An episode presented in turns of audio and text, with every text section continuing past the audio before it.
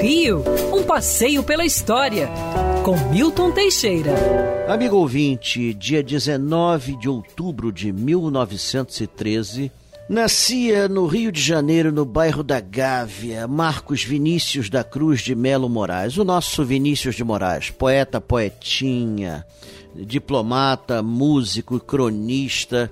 Vinícius de Moraes nasceu numa família classe média, o pai era uma figura é, importante, conhecido, um grande comerciante, Dona Lídia Cruz, a mãe era muito atenciosa.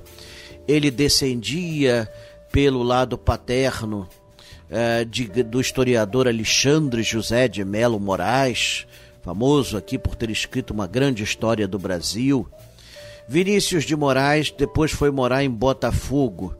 É muito interessante que, nascido em 1913, em 1922, com nove anos, ele estava brincando numa árvore é, da sua casa na rua Voluntários da Pátria quando ele teve uma impulsão e, e, e, e, desceu da árvore rapidamente. Logo depois veio uma bala do forte de Copacabana, que estava revoltado e destruiu a árvore, e se ele tivesse ali teria morrido.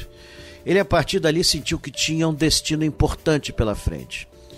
Estudou no Colégio Santo Inácio, onde regia coral, é, fez amizade com os primeiros músicos importantes, da, da futuros músicos importantes da, da música popular brasileira, poeta desde a juventude, lançou livros de poesia disputados, foi diplomata pelo Itamaraty, é, recebeu postos de importância lá fora e compositor em 1956, conheceu Tom Jobim no Bar Vilarinho e essa dupla de irmãos de espírito durou até o fim.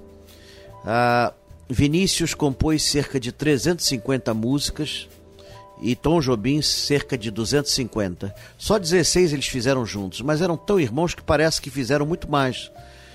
Vinícius de Moraes foi caçado pela ditadura, perdeu o cargo no Itamaraty, é, chegou a ser proibido seus livros em alguns momentos, mas ele superou isso tudo, teve reconhecimento mundial.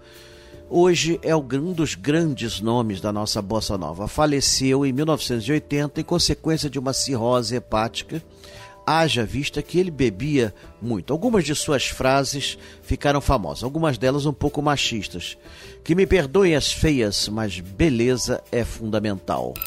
Quer ouvir essa coluna novamente? É só procurar nas plataformas de streaming de áudio.